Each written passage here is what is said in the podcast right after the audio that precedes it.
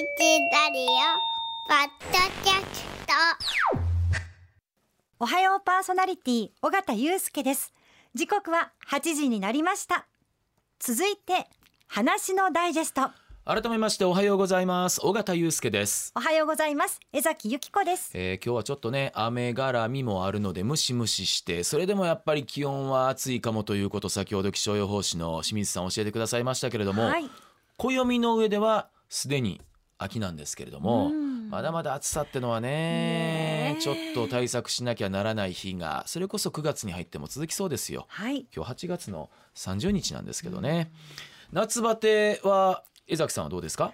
まあ年中バテてますけど。年中バテてんの？はいでもやっぱりね夏バテ暑いのも辛いけどその冷房とのこのギャップも辛いですね。そうそう冷えたら冷えたでちょっとねそうそうま暑いところからた急にねあるしね。冷房機が焼いたりすると寒くなったりとか。難しいやね、はい。私ももうあの例に漏れずあります。はい。はい。そこで、えー今朝はですね夏バテ解消法について東京疲労睡眠クリニック院長梶本治美さんにお話を伺います。おはようございます。おはようございます。お待たせをいたしました。どうぞよろしくお願いしますよろしくお願いします。えー梶本先生が大阪大学で研究活動をされていた際産学連携疲労定量化及び抗疲労食薬開発プロジェクトの統括責任者をされていたということなんですけれども、えーちなみにちょっと今ねあの舌を噛みそうな、あー難しいえー文言だったんですが、これが疲労に関する画期的な研究だったということなんですがちょっとどういうことか分かりやすく教えてもらっていいですか、あのもともとまあ皆さん疲れやすかったり、まあ、疲れがなかなか取れないっていう悩み抱えてらっしゃると思うんですけども、あのそもそも疲労ってどうやって起きるかっていうことが分かってなかったわけですね。はい。でかつあの例えばあの私の疲労と皆さんの疲労どっちがより疲れているかっていう比べることもできなかったわけ。確かに。いやいや私の方が疲れてると思いますけどみたいなね。そうそうそうそう。水かけ論じゃないですけどね。そうそうなんです。それができないわけですね。はい、でそれを可能にしたのがこのプロジェクトなんですね。それは定量化っていうんですけど疲れを数字に直すことによって、自分の体調が良くなった悪くなったそれから他人と比較した時にどうかというのが分かるようになる。それが分かるとね実は今まで言われていた抗疲労対策例えばあのリフレッシュするためのエステであったりとか、はいあのドリンクであったりとか、はい。いまあ、いろんなものがあるわけですね、はい。でそうしたものが本当に効果があるかどうかっていうのが分かるようになるわけですよ。意外と効果があると思われてたのに効果がそんなにってのも逆に分かっちゃうわけですよねその通りで。その逆もそうだし、はい。でまたもう一つ大きな社会的な目的としては過労死の防止っていうのがあってほど。はい。あの過労死されてる方のまあいろいろちょっと研究してるとですね実は本人はあんまり疲れているというのを前面に押し出してないっていうかはあ。むしろ気づいてないことが多かったんですね。気づいてないけどもこうやって定量化数値化されるとあなた気づいてないだけですごいことになってますよってのもそう。提示できる。そうその通りなんですよ。だからそのや意欲とか達成感とかやる気のある方ってすごくねあの興奮してる分だけ脳が疲労感を消しちゃうことができるんです。怖いなそうするとか疲労感なき疲労っていうのが出てくるんでそれがいずれ過労死につながっていくと。あー怖い怖い、あ、ある意味ではあの例えばライオンなんかはあの疲労感には非常に忠実なので実際に疲れたと思ったら獲物を追っかけるのをやめるわけですね。はあ。でも人間っていうのは欲の塊みたいなもんなので疲労感を消しちゃう。その結果無理しちゃって過労死につながると、まあ、そういったこともちゃんと数値化ができればうん。自分でモニタリングできますよね。それが我々の研究だということですね。疲れの数値化ってことはその疲れの数値化の単位ってのもあるんですか？あこれはあの数字一つの軸ではないんですけどもええ。血液検査とはかあ。そういうことによって知ることができるんでまあ、いわゆるその自分の感覚とかいうのとはまた違った指標が存在します。なんとかミリリットルみたいなそういうす単位はないんですか？ああのユニットという一つの単位がああユニったりしますし、はい。あ、あともう一つはその自律神経というので生理学的な指標で今取ることもできるんでそれは指先からの主線溶石脈波というちょっと難しいあのゆらままあ言ってみればはあの循環器系の指標から取ってくることもできます。ちなみにそういうお自分の疲れをこう数値化してみたい場合はどうやったらいいんですか？あのまあ、いわゆる医療のそうした疲労の専門クリニックっていうのがあったりするのではいはい。まあ、そこでですね、うん。あのまあ機械を使って測定したりといったことは可能ですね。う。ん。まあその数値化っていうのはあると思うんですけど、そもそもこう夏バテっていうのは何なんでしょうか？あの夏バテというと、はい。皆さん、まあ、ちょうどこの時期というかお盆明けてから、まあ、はい今こう8月今日30日ですけど、この時期とかにまあ出やすいんですね。はい。でこれねそもそもまあ何か皆さん分かってなかったんですけど、はい。やはり一番の大きな原因というのはその、まあ、実際に7月くらいから始まってるこのいわゆる体温調節機能の低下で、まあ、疲れこれがその自律神経の疲れなんですけど、はい体温調節をしようとすると実は脳の自律神経ってすごい疲れるんですね。脳ですか。あの皆さんなんか夏バテって体のイメージをお持ちなんですが、実は脳なんですよね頭。の中。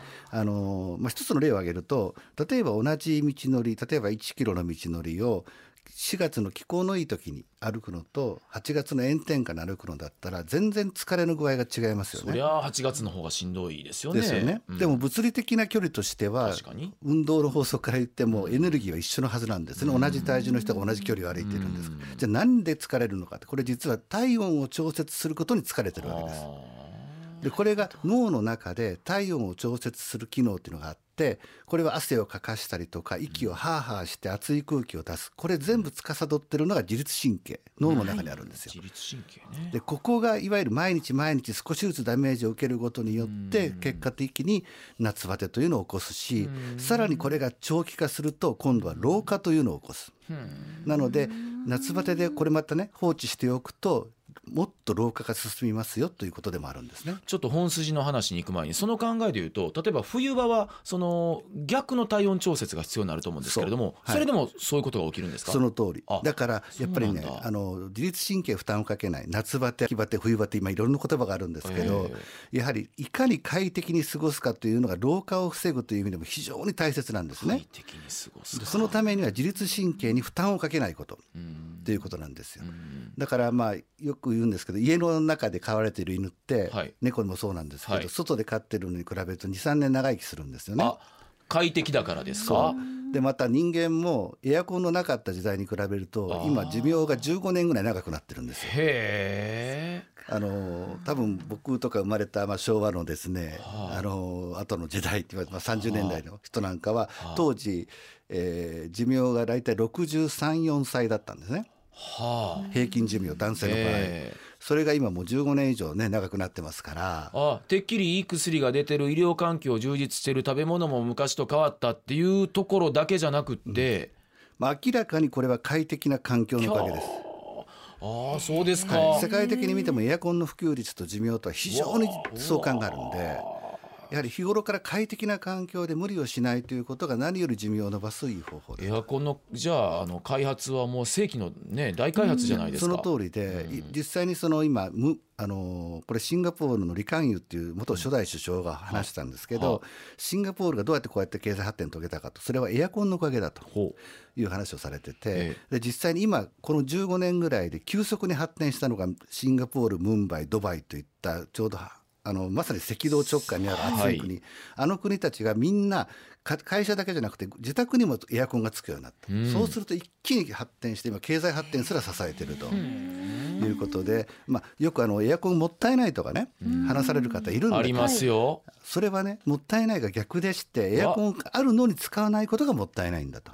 うちの母親もつけないんですよ。この方つけた方がなんかちょっと体調悪くなるみたいなこと言うんですけど、いやいやいやいやいや。それをもうねこういうもう論理的に話していただくと、そうですね。本当にスッと落ちやすいんですけど、うん。あの私もねあの2週間ほど夏の甲子園の暑いところに、はい。これも良くないな行ってて でまあおはパスにまた戻ってきて3時起きということであのね常にちょっと今眠い状態になってます、これも一応疲労夏バテと考えてもいいですあかのいわゆる時差ボケですよね、はい。まあ、あの特にもお仕事先ほど伺ったらナイター野球の中継夜されて、えで平日月曜から木曜この番組で朝もう3時起きはい伺ってたんですけども、もう明らかにはダメですねそれはね。ダメ。もう。あのえっと多分リスナーの皆さんにも早起きの方とかいろいろい。らっしゃると思うんですけど、あの睡眠もやっぱりこの疲労とはいやあのね関疲れを軽くさせる方法は昼間の例えば食生活であったりはい日常生活でできるんだけれども、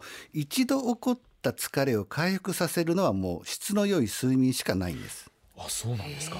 あの起きてる間に疲労を回復させるということはまずできないと思ってもらった方がいい。軽くすることはできますよ。寝ることによって回復。回復。あのうんまあ私の場合はそれぐらいの短い睡眠でまあ仕事行かざるを得ない、はい。まあおそらくそういう方も仕事上いらっしゃると思います。そういう人間はどうしていくのがいいんですか？質の良い睡眠をとること質の良い睡眠つまり？あのいわゆる質質と量がありますよね。はいはい。まあ量っていうのは時間なわけです。私は量は無理ですよね。ですよね、はい。その時は質を高める。でこれを質。というのは何かというと睡眠の深さとリズムなんですね、はい。で例えば少しの豆電球がついてるだけでも睡眠の質ってガタッと落ちるんですね。電気明るさ。はい、あの例えばまあ、朝早く起きられる方の場合でしたらそのよ夜眠る時にいかに深い睡眠からちゃんと入れるかとかね、はい。そういったためにはその夜眠るまでの準備っていうのもやっぱりちゃんとルーティン化して、スムスムーズな睡眠に入っていける入眠ができるようにしてあげるってことも大事、例えばお風呂の入り方一つそうだし、はい。お風呂ものぼせるような入り方をすると自律神経が体温調整で疲れちゃってる、その実はその自律神経というのが睡眠のリズムを作るのもその仕事の一つなんですね。寝る前から始まってる。そう、ん。ですからやっぱりし眠るための準備、はい。質の良い睡眠をとるためには、もうほぼ夕方からすでにその準備をちゃんとしていくってことが大切。えちょっと待って夕方から？夕方以降もう睡眠の準備を始めてるんだと。どどどんな具体的な行為？お風呂入る時間を早めるとかそういうことですか？まああのねまず食事も食事。やっぱり食事かあ食事もそうだしあといい飲む方ね。いあのお酒。おお酒。お酒はもちろんあのたしなむ程度全然いいんですけれどいい。もやはり飲みすぎとあとそれから眠る前の3時間ここは絶対にお酒飲んじゃいけない、眠る前の眠る前の3時3間時間。お酒ダメ。ははい。い。はい。あのそれとこと控えていただく。それからお風呂に入る時も熱いお風呂に入ってしまうと結果としてのぼせてしまう。熱いお風呂もよろしくなはい。い、まあ、特に女性の方はスマホを持ち込んで長い時間入ってると危険だと。でのぼせるというのは自律神経がもうあの暑い環境で体温調節できないから勘弁してくれっていう悲鳴だと思っていただきたいんでお風呂もその浴室環境を涼しくしてもらうこの時期ですね。浴室環境を涼しく。そう。あのお風呂の温度はすごくこだわる方多いんですけど浴室環境をむしろ暖かくする方多いんですけどあの実は浴室環境を涼しくするって実は大事で例えば、皆さん露天風呂はあ。れ心地いいでしょ。あはあれなんで露天風呂ってのぼせにくいかというと実は外の外気が冷たいから鼻から吸う空気が冷たいんですよ。はい。で実は鼻から吸う空気を冷たくしてあげると脳の自律神経の中枢というのが鼻腔のう真上にあるんで脳の冷やすことができるんですよ自律神経の中枢を。そうすると脳がのぼせにくいんですよ。だ我々例えば皆さんあの鼻が詰まってしまうことあるでしょ、はい。あの時って頭ぼーっとしませんか、あはい。はい。あれ実は脳の自律神経の中枢の熱が鼻から吸う空気で冷やすことができないんでどんどん温度を上げてしまう。その結果脳がぼーっとするんですよ。鼻から空気を吸うのは脳を冷やすんだ。そう。鼻はね脳の冷却装置なんですよ。あそうですか。はい。なのでお風呂場のちょっと窓を開けるとかあ換気扇をつけたまま入るってことそうですか？まあ、今マンションだったらあのはい。涼しい空気を出すようなボタンがついてたりとか、はい。最低でも換気ボタンってあると思うのはい。で、へあの浴室環境があはい。の高いわゆる高湿度であって高温になりやすいのでそれをまず注意してもらう。窓を開ける、うん。はい。そういう換気をする、はい。はい、これでもだいぶ変わってくる。だいぶ変わってきます。であとお風呂でいうとどういう入り方が？あの心臓より高い位置にまでは水をこさせない。お湯をこさせない、えーまあ温度的に言うと40度以下にしていただいて、ぬるめ。はい、汗が吹き出る、まあ、粒になるような状態までは絶対に入らない。まあ、よっぽど疲れてる時はもう湯船に浸からない方がいいぐらいですね。あそあうですか。シャワーでもよしむしろシャワーの方がいいあむしろシャワーの方がよしですか？ぐらいですね。で半身浴ぐらいで。あ半身浴っていうとあじゃあまた皆さんね違うの？おへそっていうイメージがあるんですけど心臓の高さ心臓なんだ、はい、その高さで使っていただくと浮力と水圧がかかるので血流は良くなるんですね、ただそれ以上深く使うと血液が今度ここで温められてしまって脳に行く温度を上げてしまうので、うん。結果的に脳をまた温めてしまうことになる。ということで心臓の高さまで入って水圧と浮力によって血液循環を良くしてあげる。これがまあお風呂の中で唯一まあ唯一って言ったらあれですけどいい入り方の工夫ですね。お風呂ねその浴室環境を涼しめに保つ、はい。これ面白いですね。で今その前の飲み物3時間前までにしましょうとお酒はっていう話がありましたが、食事はどうですか？食事はねあの、まあ、基本的にはやっぱり好きなもの食べていただけ構わないんですけれども、うんえ。あの少なくともその消化に悪いもの脂っこいものそういったものは控えてもらうとそれからまあ自律神経にとって、まあ、あの少し役に立つという意味では鶏の胸肉という成分が一つあるので、まあ、これを取っていただくのも一つの方法だし、まあ、ただやっぱり暴飲暴食は避けてもらった方がいいですね。あのた飲み物が、えーお酒が3時間前ならやっぱり食べ物もある程度時間は空いてる方がいいんですよねそうですね、はい、特に脂っこいものはやっぱりお腹に残っちゃいますので、食後のコーヒーとかも私好きなんですけどあ。それもやっぱりダメですよね、コーヒーもねアルコールもそうなんですけどね、完全ににいわゆる代謝されるまで5時間かかるって言われるので、コーヒーも。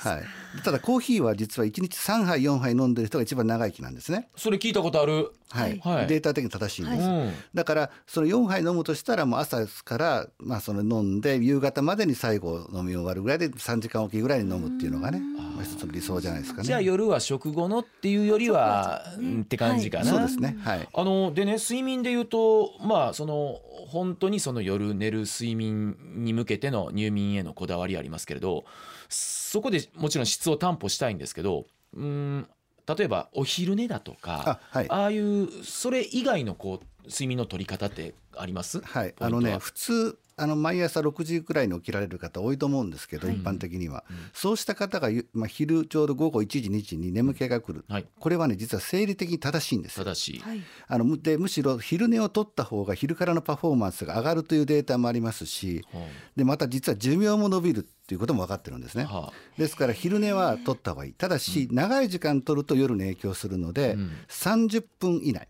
うわ30分以内。はい、でこれは大事なポイントで30分以上昼寝をすると深い睡眠に入ってなかなかその後起きにくい。昼からのパフォーマンスも落ちるしまた夜眠りにくくなるということがあるので、1日30分以内の昼寝をむしろ心がけてやってもらうといいと。その寝方はやっぱり寝床に入る方がいいのか、はあのこうすあまり深くならないようにちょっとこう座って目を閉じる方がいいのかとかはい。ありますか、あの布団に入ってしまうと深い睡眠に入りがちになって、なかなか30分で起きれないので、うん。まあ、本当にあの nap と言われているような取り方なんですけどこううつぶすうつ伏せで眠りを感じるんですね。まあ、あの机でこうふ伏すような寝方でも結構ですし、ソファーでちょっとゴロッとするっていうだけでも結構ですし、うんここにじゃあ質を求めるというよりもはい。これは時間ですかね、あの一度そのスイッチとして交感神経優位な状態が午前中に続いてでひその集中っていうか緊張をですねやはりその十何時間で継続が難しいんですね。うん。で一回こうオンをオフにしてあげる。ああスイッチを切ってあげる、はい、であの交感神経から副交感神経に移すスイッチを切る、まあ、移すわけですけども、ええやっぱりそれには最低5分はかかるのであの交感神経を副交感神経は5分逆に副交感神経を交感神経にするのは0.2秒できるんですね。ああそうなんですか、まあでもそうしないとほら寝てる時にいきなり獲物として食われちゃう可能性もあるわけじゃないですか。動物としての人間の能というか。本能として生物としては交感神経する時は 0. 何秒でしないといきなり襲われて食べられちゃうでも逆は別にゆっくりできますよね。まあなるほど、なので人間も同じようにいっぱい動物ですから、どあの交感神経から副交感神経が大体5分ぐらいかかるんで、うん。まあ、結果として10分ぐらいお休みいただくのは確実にしていただいてでただし30分以内と、その時間内でこううとうとしてもらうだけでも脳はかなり安くなると。あのよく帰りにちょっとねご飯食べてさあ電車で帰ろうって時にそれこそ10分ぐらい電車の中で寝てああ乗り過ごしそうになってるとかはい。この睡眠はどうですか？あの夕方以降ともう帰る時ですよね。うんそうですね。夕方23時または夕方までの。あまあお昼の23時だったらまだいいですけども、やはり帰る時とか帰宅時間とかになってしまうと夜に影響する可能性があるんで。でもそもそもその寝落ちしている状況が良くない。寝落ちよくないですか、はい。家でも寝落ちあるんですけど。あの布団に入ってから5分以内に寝れると寝つきの良さを自慢している方っていうのははい。これは単に寝落ちしているだけで実は普段の睡眠が足りていない証拠なんですよ。なるほど。ドラえもんでいうところののび太が3秒で寝られるとかで自慢してまして、あの寝つきがいいってのははい。よくないんですか？あのね平均的には10分なんですね。布団に入ってから10分ぐらいで眠るのが一番理想でしてで5分以内に寝てしまうってことは普段から寝寝寝足りてないということが言われてます。ではい。逆に25分以上、30分以上かかるような方っていうのは今度不眠症の可能性もあるんで良くないんですけど、まあ、平均10分と。はあ。寝つきまでね。はい。で寝落ちするような寝方例えばお酒飲んで寝るのも寝落ちの一つですし、そういう寝方をすると確かに眠れてるように見えますけど、自律神経が、まあ、いわゆる麻痺した状態になっているので、質の良い睡眠は得られない。深い睡眠が得られない。だからもうお酒飲んで無茶して寝落ちすると変な時間に目覚めたりしますよね。あー。あれって結局自律神経が睡眠をコントロールできてないからなんですね。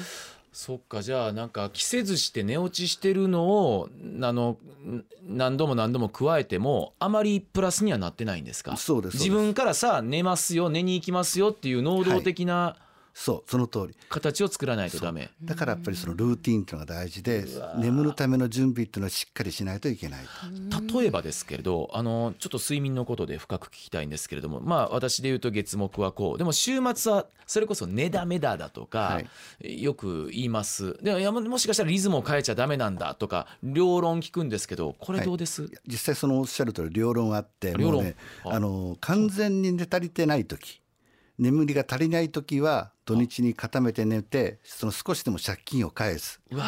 これは確かにね、まあ、ややらないよりやった方がマシなんです。ーやらないよりやった方がマシ？ただし、よく言うんですけどその睡眠というのはあの借金を返すことができても貯金はできないんですね。